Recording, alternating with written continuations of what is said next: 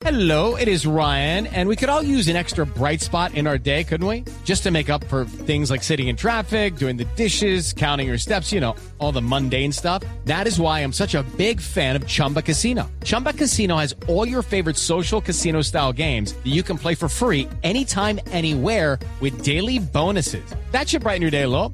Actually, a lot. So sign up now at chumbacasino.com. That's chumbacasino.com. No purchase necessary. BGW. Void were prohibited by law. See terms and conditions. 18 plus.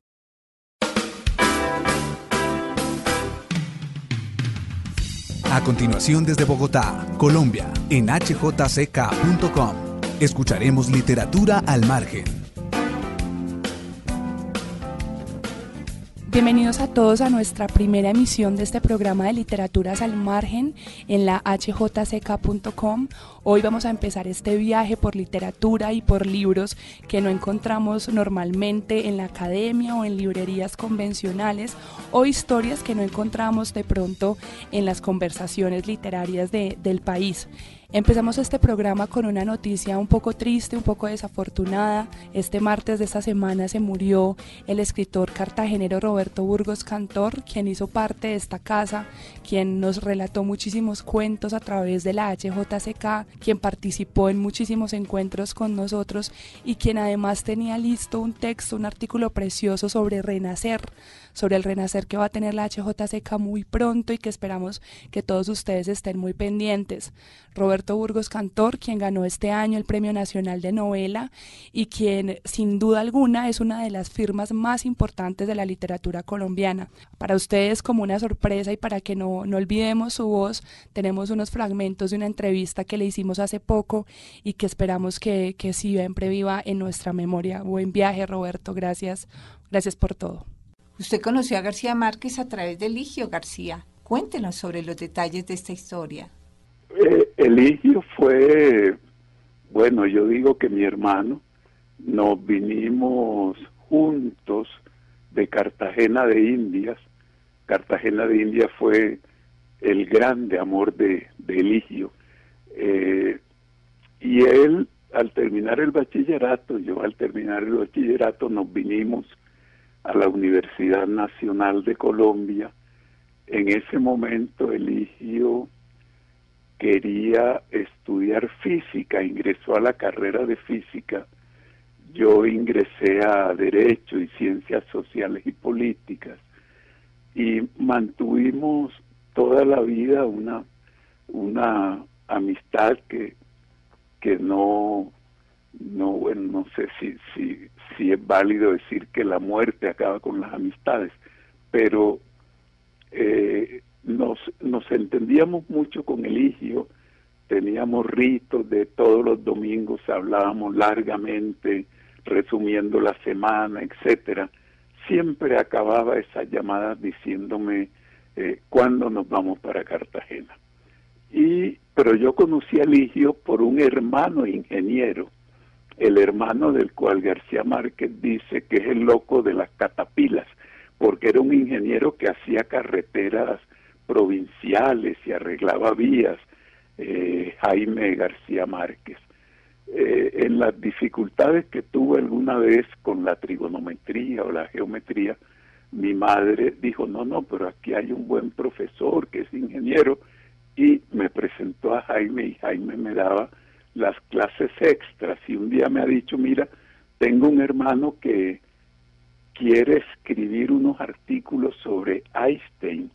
Él le apasiona la física, nació así esta amistad y cuando estábamos ya en Bogotá, eh, las ocasiones en que Gabriel vino, mm, el hecho de estar tan unidos con ellos mm, me permitió conocerlo. Después eh, fueron unos, unos años donde uno aprendió mucho de, de este escritor y, estaba unido al hecho que éramos muy amigos, Eligio y yo y otros y otros compinches, éramos muy amigos de Santiago Mutis, quien nos presentó a su padre, don Álvaro, también muy cercano a la HJCK.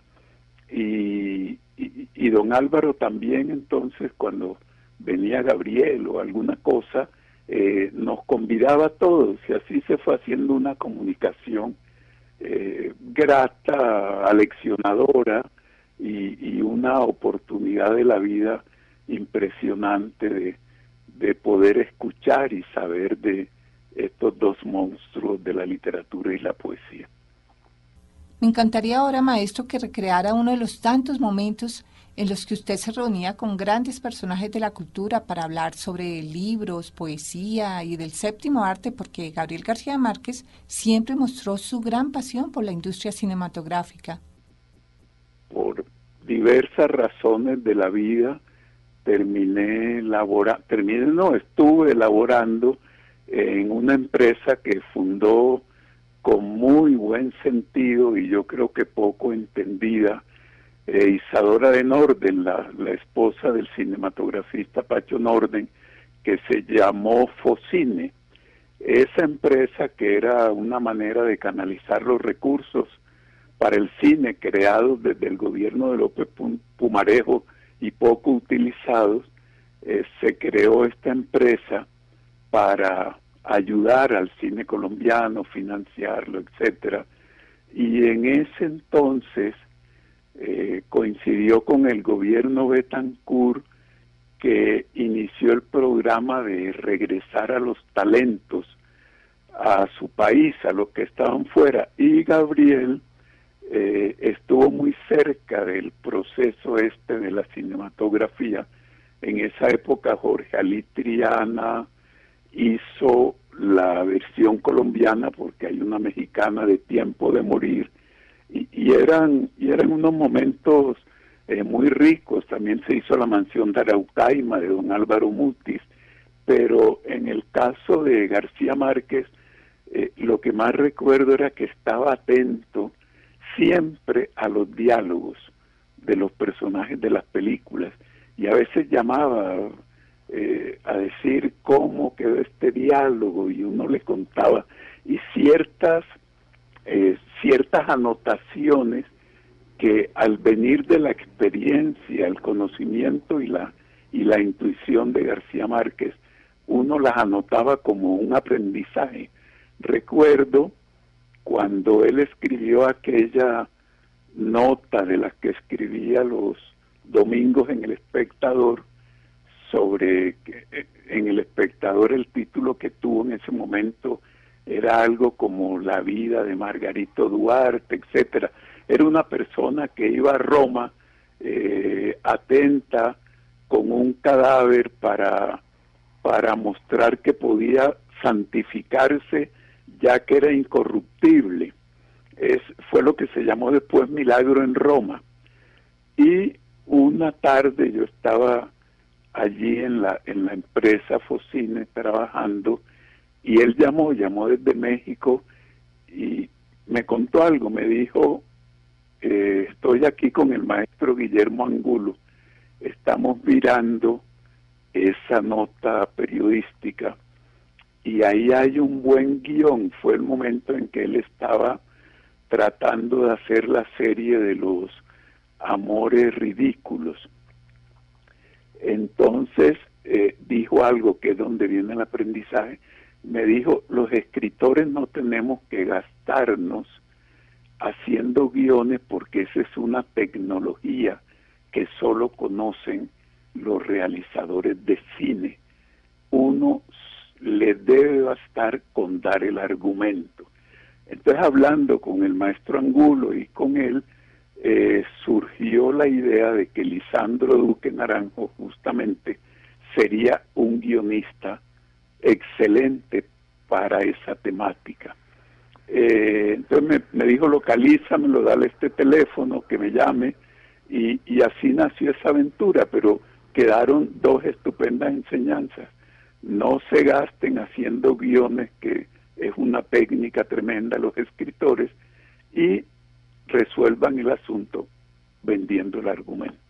Recuerdo en este momento que García Márquez actuó en una película inspirada en uno de sus cuentos llamado En este pueblo no hay ladrones.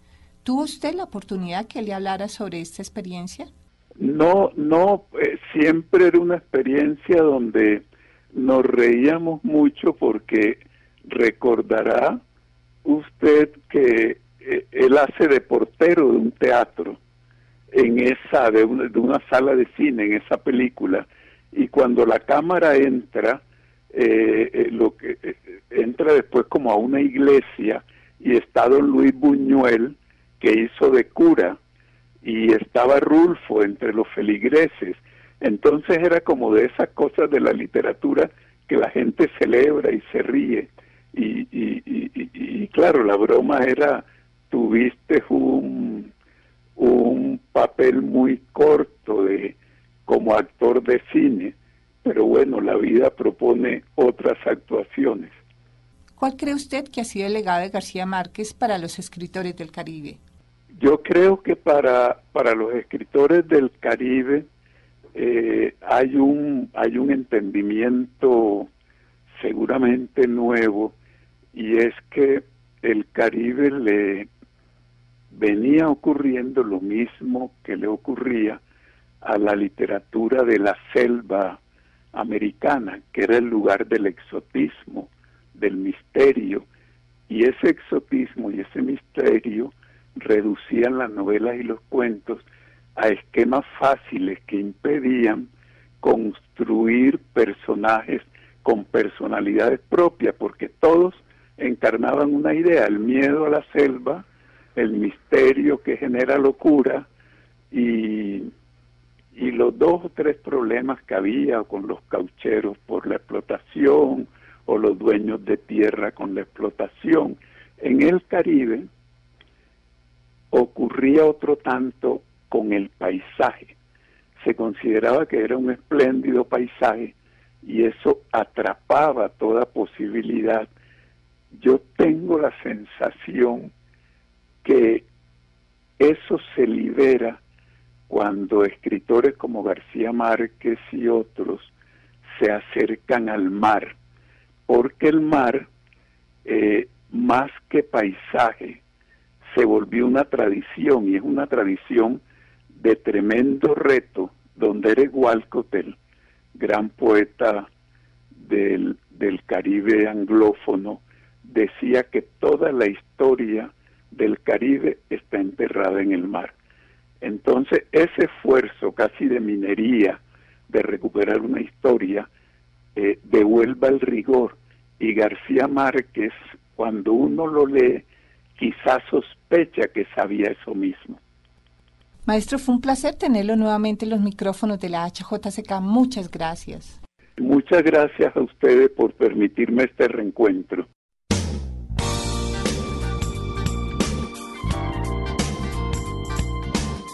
Bueno, hoy estamos aquí en nuestro primer programa con Tatiana Andrade, una escritora bogotana, una mujer que se ha hecho un libro preciosísimo que lo tengo acá de la editorial Planeta, La vida láctea, con unas ilustraciones buenísimas también de María Camila Sanginés y quien, bueno, recibimos a Tatiana en nuestro primer programa de Literaturas al Margen. Tatiana, bienvenida. Hola Camila, pues... Eh un honor estar aquí en la HJCK, eh, una emisora que me recuerda a otros tiempos, me recuerda a mi abuelo que también falleció recientemente y para mí es un privilegio estar en este estudio grabando contigo este programa. Qué bueno, Tatiana, nosotros también estamos muy contentos porque, como les decíamos al principio, esta es nuestra primera emisión y es un programa que va a ser la apertura a muchas cosas que van a pasar en la HJCK muy pronto y que todos se van a ir dando cuenta de a poquitos. Tatiana, La vida láctea, un libro sobre conversaciones de mamás un libro en primera persona con ilustraciones crudas, eh, sensibles sobre el hecho de, de traer una vida al mundo y que también nos confronta un poco con la idea romántica de ser madre, lo que cuesta ser madre, pero lo maravilloso también que es ser mamá. ¿Cómo nació la vida láctea, Tatiana? Bueno, la vida láctea surge hacia finales del año 2017, cuando mm, por casualidad empiezo a ver el Instagram de María Camila Sanginés, una vieja amiga con la cual habíamos perdido contacto hacía muchos años. y em, me encuentro con una sorpresa y es que ella está haciendo unos dibujos, como dices, muy crudos y muy honestos eh, sobre su maternidad. No sabía que ella eh, estaba estrenando hija, eh, su segunda hija, y yo también estaba también estrenando a, a mi hijo Tomás o estrenándome a mí como madre. Em, eh, un dibujo muy particular me llamó mucho la atención de una mujer, que era ella, evidentemente, eh, dando teta a su bebé. Y el dibujo la, la mostraba meditabunda, como cabizbaja, como con un acto así de, de estar aferrada a, a una situación y encarcelada, pero incluso pues sin barrotes, ¿no? y su pensamiento sí era supremamente libre y espontáneo y había una burbuja gigante de pensamiento que decía quiero escribir un libro, quiero viajar por el mundo, quiero hacer tantas y tantas cosas y en ese momento me, me, me impactó ese pensamiento porque era el mismo que yo tenía en esta en este tiempo tan raro que que empieza cuando uno es madre y es como un largo paréntesis en la vida de, alguien. Y mm, la contacté, le dije que también quería escribir un libro, que también quería viajar por el mundo y hacer miles de cosas que no estábamos pudiendo hacer en ese momento. Y nos reunimos a ponernos al día, a contarnos historias de nuestras vidas y todo fue em, un desahogo de tres horas con nuestros bebés ahí en el, en el piso y, quisimos ampliar ese diálogo. Ahí entra, pues no sabíamos realmente qué hacer y cómo, y ahí entra Juan David Correa, el director editorial de Planeta, y mm, nos dice, eh, juntemos las dos voces que están queriendo contar cosas y situaciones distintas desde la honestidad y el acto de ser madre y, hagamos un diálogo y un libro. Y yo al principio, y María Camila también dijo, bueno, ¿cómo vamos a hacer esto en medio de la crianza, que es un proceso tan difícil y, que toma tanto tiempo? Em, pero realmente lo logramos hacer porque fue un, como un fluir de conciencia, como un acto creativo que nos eh, permitía desahogarnos y descargarnos de todo este esta marasma de situaciones que nos estaba afectando en ese momento, como es el posparto y todo lo que significa tener un hijo. Entonces eh, empezamos a, a, mandarnos textos y a mandarnos dibujos por el chat, eh, por el WhatsApp, porque ni siquiera, o sea, el acto de mandar un mail era ya agotador. Agotador, sí. Entonces eh, dijimos, no, hagámoslo por WhatsApp en los momentos en que podamos y así empecé a recibir yo los dibujos de ella a las 3 de la mañana, 4 de la mañana eh, y yo le respondía con los textos que están ahí en el libro de la vida láctea. Y así se fue formando una conversación que duró hasta mm, agosto primero, algo así es muy, muy reciente. Eh, y tuvimos muy poco tiempo para editar el libro realmente porque queríamos sí abarcar un tiempo de, de vida largo para poder, digamos, de verdad pensar en todos los temas que, que nos interesaban poner sobre la mesa. Sí, como dice Tatiana, para todos los oyentes, este libro de la vida láctea es muy curioso porque es un texto en primera persona es un relato y los dibujos también tienen su propio relato en primera persona y digamos está escrito bajo esta modalidad también de chat. Hay unas partecitas que tienen como estoy súper mamada o amiga que te vaya bien o las conversaciones que tiene una amiga cuando uno se da cuenta que está en embarazo y todo lo que uno quisiera decirle, pero no le dice porque pues de pronto no es tan sano o no es tan chévere o no lo va a tomar tan bien como uno creería que lo va a tomar. Eh, la vida láctea, este libro es un relato muy íntimo sobre las emociones de una madre, pero primero de una madre, de una mujer, de una mujer que se ve enfrentada a tener un bebé eh, conscientemente, una decisión consciente de tener un bebé, pero pues completamente atemorizada también, porque pues me imagínate traer un hijo eh, a un mundo que cada vez parece menos dispuesto a tener buena vida, Tatiana. Ese, ese trabajo, digamos, cuando tú escribías y veías todo lo que estabas escribiendo, pero también estaba siendo la mamá de Tomás en ese momento. ¿Eran dos personas, la escritora y la mamá, o, cómo fue eso? Es una pregunta interesante porque digamos que cuando puse punto final al libro, porque ya había que entregarlo a la editorial y no teníamos más tiempo, eh, quedé como una sensación de no haberlo podido abarcar todo. Y mm, y en estos días, después de que salió el libro y está, digamos, como viviendo su curso en las librerías y está siendo leído, descubro que eh, uno de los grandes temas que quiero seguir explorando eh, o, que me acompañarán siempre, siempre que sea madre, ojalá siempre, son esas dos voces precisamente de las que tú estás hablando. Antes de estar embarazada, de quedar embarazada, yo era Tatiana, una mujer, una mujer en búsqueda de muchas circunstancias de vida y de, muchas definiciones y decisiones, pero era una mujer y, me valía por mí misma. Em, al quedar embarazada y al tener a Tomás, entra a jugar otra voz eh, y es la madre. Y, es eh, interesante porque em, he pasado como por muchos eh, procesos, como quien tiene un, un gran acontecimiento brutal en su existencia y entonces empieza a luchar y a reaccionar frente a este acontecimiento.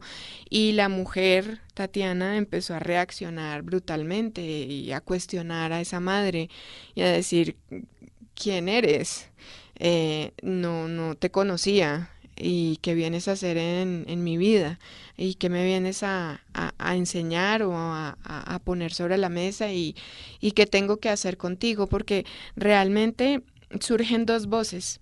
Una que quiere no abandonar todo lo que había construido para sí misma, sobre todo en la edad en la que estoy, que son 40 años, donde ya hay una especie de independencia emocional, física, em, eh, una individualidad que está, digamos, más o menos consolidada, que le falta mucho, obviamente, pero que tiene un lugar en el mundo. Y cuando viene la voz de esta madre a desencajar a la mujer y a ponerla en un lugar distinto, pues eh, la mujer eh, eh, tiene una dificultad enorme en saber dónde poner a la madre.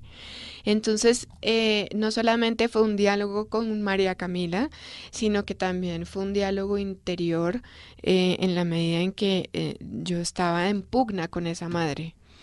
Y la madre me exigía mucho y comía, comía de mí y, me demandaba tiempo y me demandaba recursos y me demandaba cuerpo y pensamiento.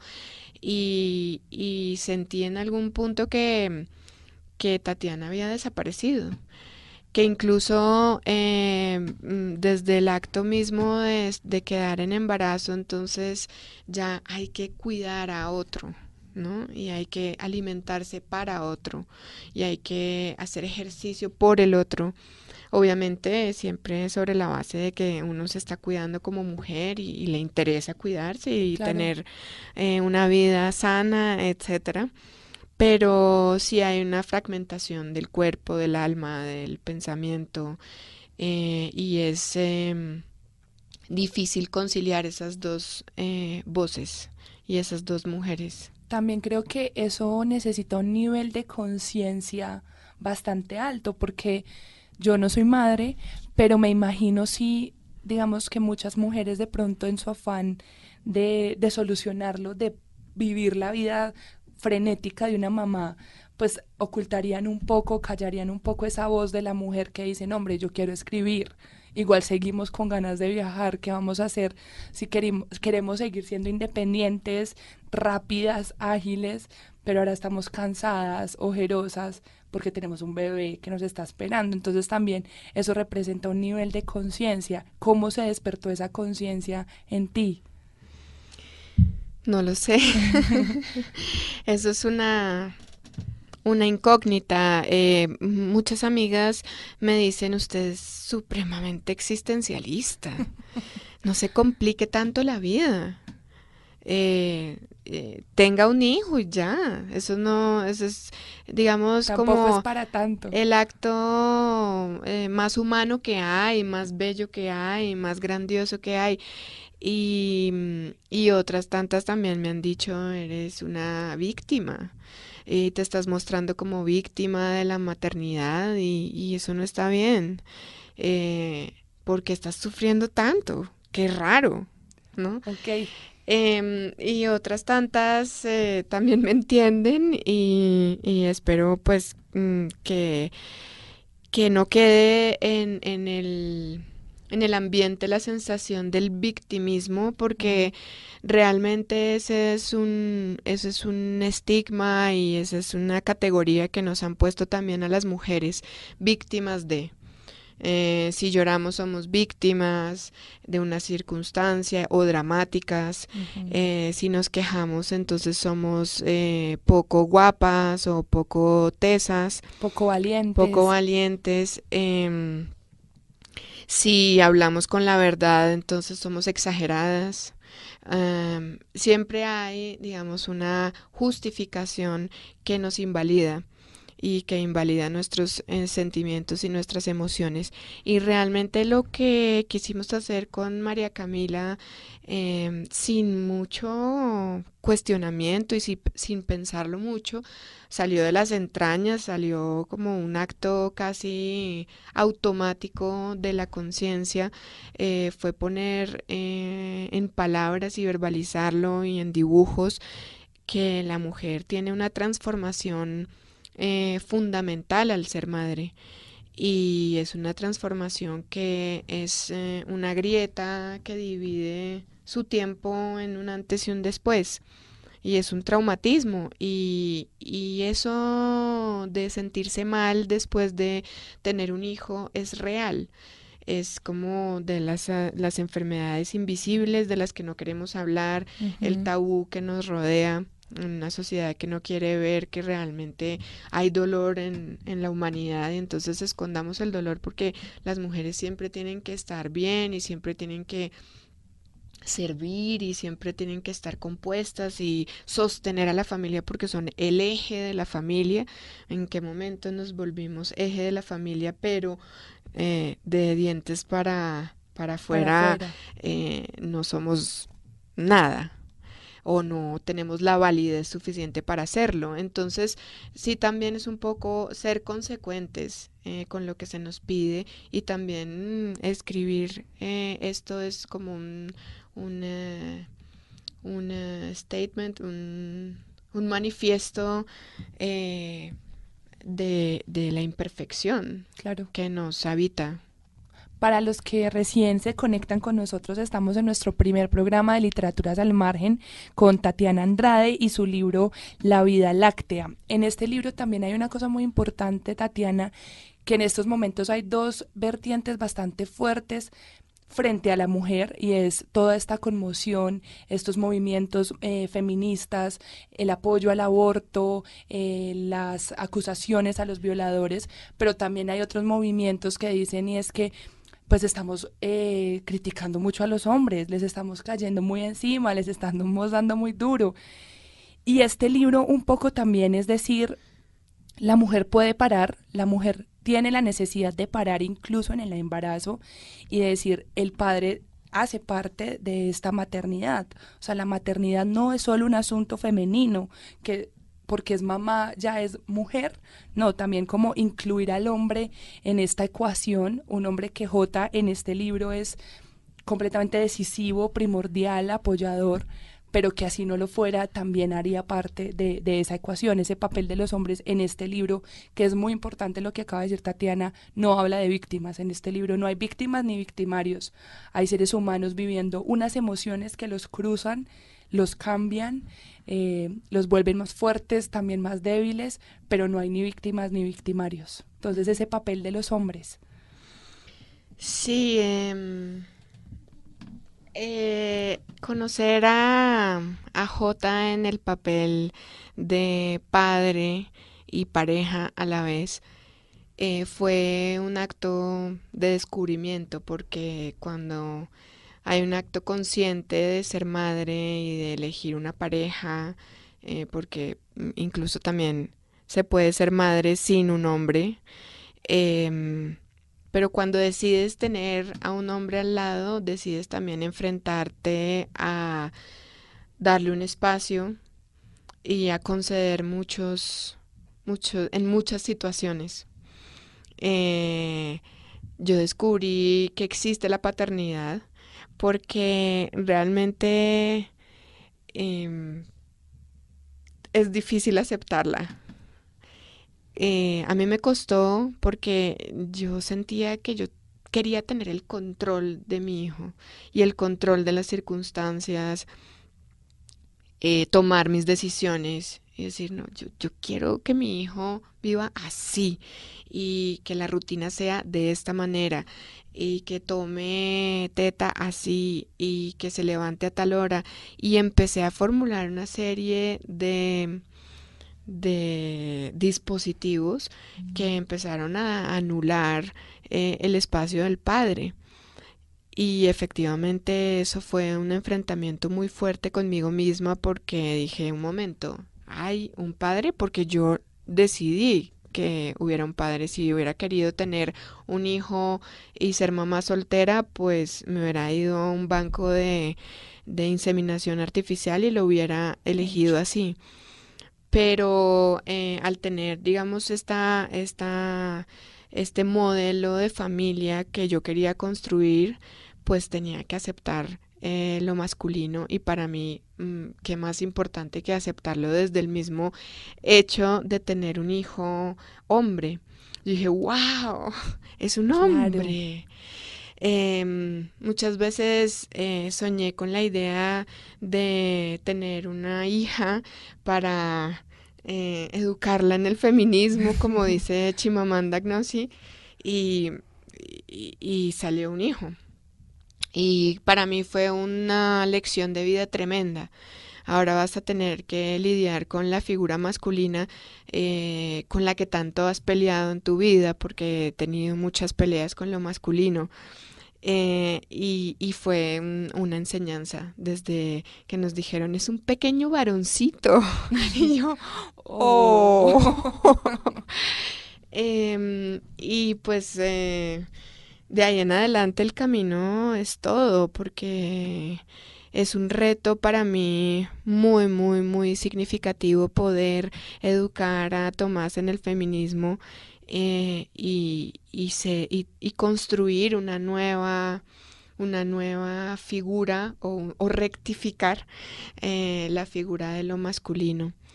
Entonces, para volver a tu pregunta, descubrir a, la paternidad, aceptar mis límites y aceptar que hay otro que también tiene derechos sobre mi hijo y que no se trata de ayudar a la mujer porque normalmente, y tú lo ves en la calle y en las conversaciones entre amigas, eh, ay, pero mi esposo sí me ayuda.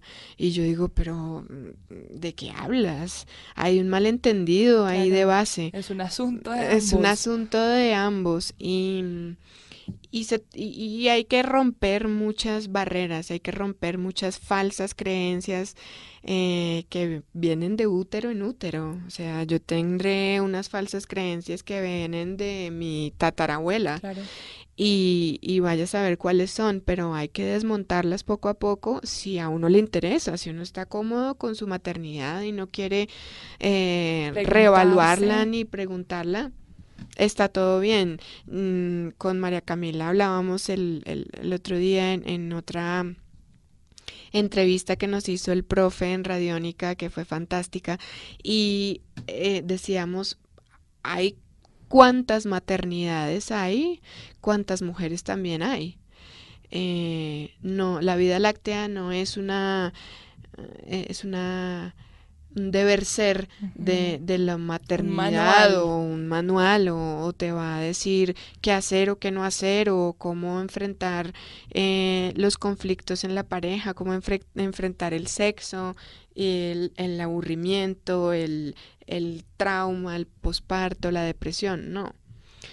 Te va a contar cuál es la mirada de dos mujeres, una escritora y una artista, pero ante todo, como tú dices, una, dos mujeres que, que están interesadas en, en, en, hablar de los grises y en ponerle otra luz al tema de tener un hijo y de criarlo y de sostenerlo en pareja con un hombre.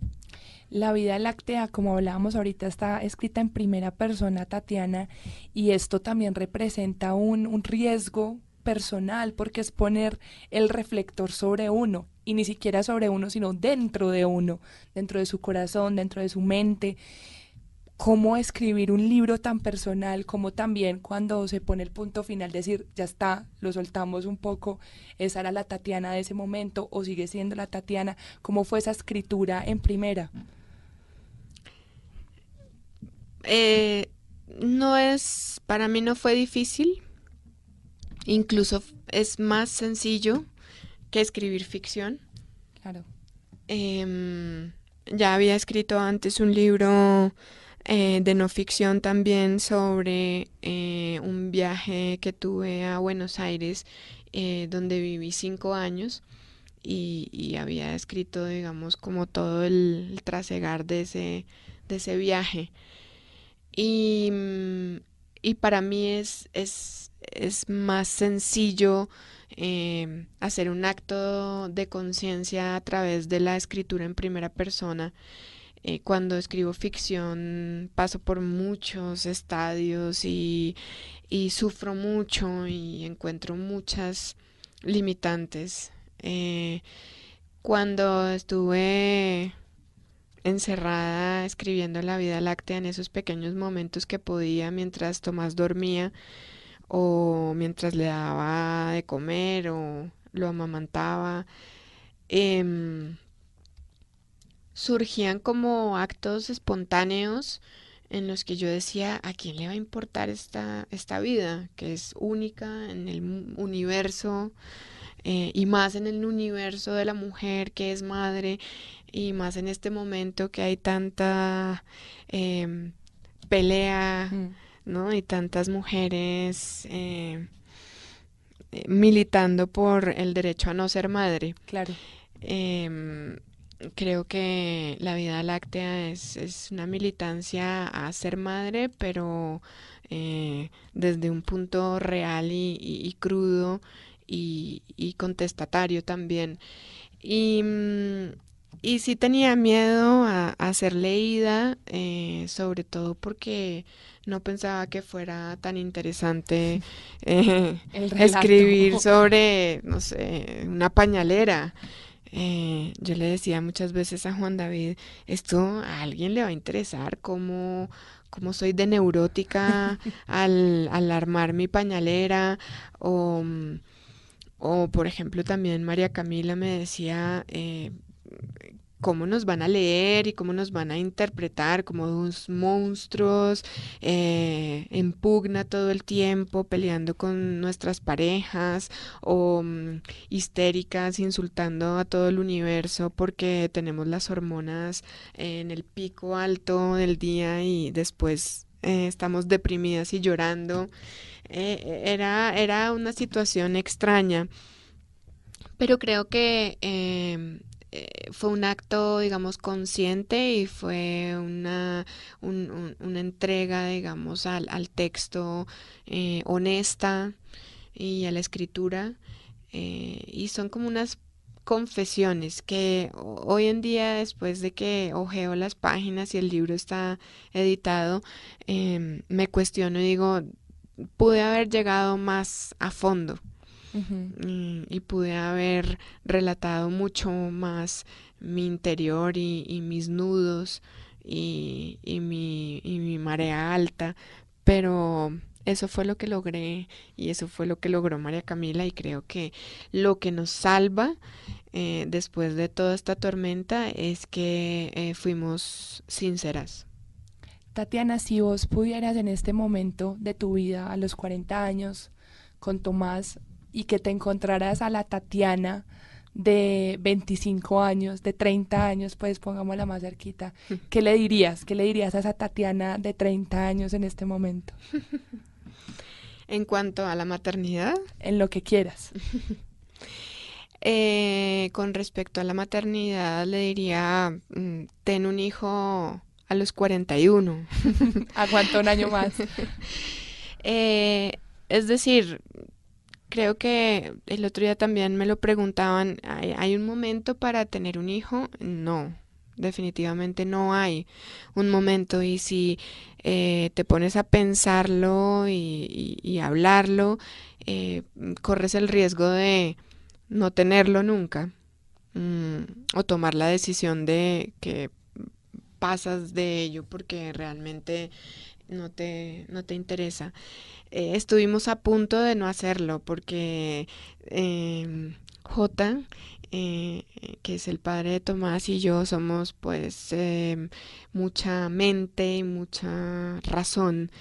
Y, y el discurso intelectual de si tenemos o no tenemos el hijo, eh, nos demoramos un año y medio Claro. en ese discurso. Nos envolvió. Sí, y, nos enfrascamos un poco en eso y fue tortuoso realmente. eh, no se lo recomiendo a nadie. Eh, pero, pero fue eh, finalmente un acto mm, consciente, como dices. Em, yo le diría a esa Tatiana que em, se tome el tiempo necesario para elegir pareja, para tener una familia eh, y para hacer lo que más le interesaba hacer, que en ese momento era mm, trabajar, escribir, explorar el mundo. Em, realmente eh, tener un hijo corta un poco las alas. Eh, no digo que para siempre, es digamos un paréntesis de, de dos años, creo yo, en el que estás em, muy, muy entregada y, y- aunque salgas a trabajar y aunque eh, tengas una vida eh, por fuera de tu casa, em, siempre va a haber una, una gran parte de, de tu mente allá con esa criatura que está creciendo y que está demandando de su madre. Entonces sí es, es difícil para una mujer eh, joven. Yo no me imagino con un hijo a los 25 me muero. Sí, sería bien duro, bien complejo. Tatiana, y ya para terminar, vamos a hacerle una recomendación a todas las personas que nos están escuchando de por qué deberían ir a su librería más cercana y comprar la vida láctea de la editorial Planeta. Em, creo que además de ser un libro sincero y honesto, son dos voces de dos mujeres que han dado todo en este libro para que se entienda la maternidad desde otro punto de vista. Eh, creo que es un libro bellamente editado. Em, eh, fue eh, diseñado por Juan Felipe San Miguel, que es un diseñador editorial increíble. Eh, el formato, la tipografía, los colores. es un libro de duotono que también es, es, es muy particular, es un rojo y un negro. Eh, los dibujos son bellísimos y no lo digo porque sea mi libro, sino porque admiro profundamente también lo que hizo María Camila y, su voz ahí plasmada.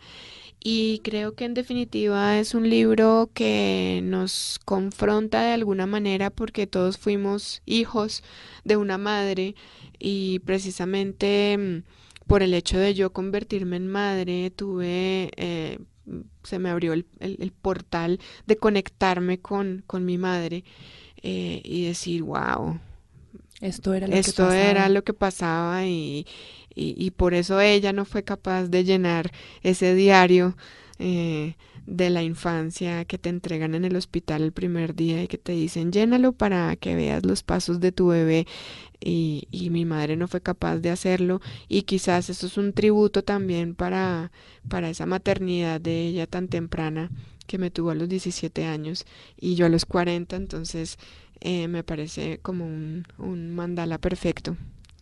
Pues sí, para todas las personas que se conectaron con nosotros en nuestra primera emisión de Literaturas al Margen, tuvimos a Tatiana Andrade con La Vida Láctea, con ilustraciones de María Camila Sanginés. Eh, no hay mucho más que decir que lo que dijo Tatiana, que lo que dijimos en este, en este espacio, solo que a veces hay que escuchar un poco más otras historias, eh, quitar el manto y desacralizar un montón de cosas frente a la maternidad, frente a tener un hijo, también el hijo puede ser el amor de la vida, pero en un momento también el odio de la vida y todas las emociones están bien, porque todas las emociones están hechas para ser sentidas. Hay que quitarle un poco ese tabú y este libro sirve mucho para eso, para entender que no está mal que una mamá a veces no quiera ver a su hijo porque lo ha tenido todo el tiempo ahí pegado y tampoco está mal que una mamá quiera tener todo el tiempo a su bebé pegado. Es un poco de, de, entender los sentimientos que cruzan a una mamá y a una mamá consciente, que ojalá cada vez haya más mamás conscientes y un tributo a las mamás, básicamente. Gracias a todos por escucharnos en este primer programa. Recuerden que nos pueden seguir a través de todas las redes sociales como HJCK Radio. Tatiana, ¿quieres dar tus redes? ¿Quieren, ¿Quieres decir algo más? Gracias. Eh, estamos eh, en Instagram como La Vida Láctea, en Facebook también La Vida Láctea y estamos lanzando una miniserie eh, también de no ficción, un poco como eh, mostrándonos eh, los cómo somos y los lados oscuros, como tú dices, o grises eh, de la maternidad. Es una serie, yo la llamaría una tragicomedia maternal en, en 40 segundos. Bueno, ya saben, para que la sigan, yo soy Camila Willes, coordinadora editorial de la HJCK y nos vemos o nos oímos mejor dentro de 15 días con otro invitado en Literaturas al Margen.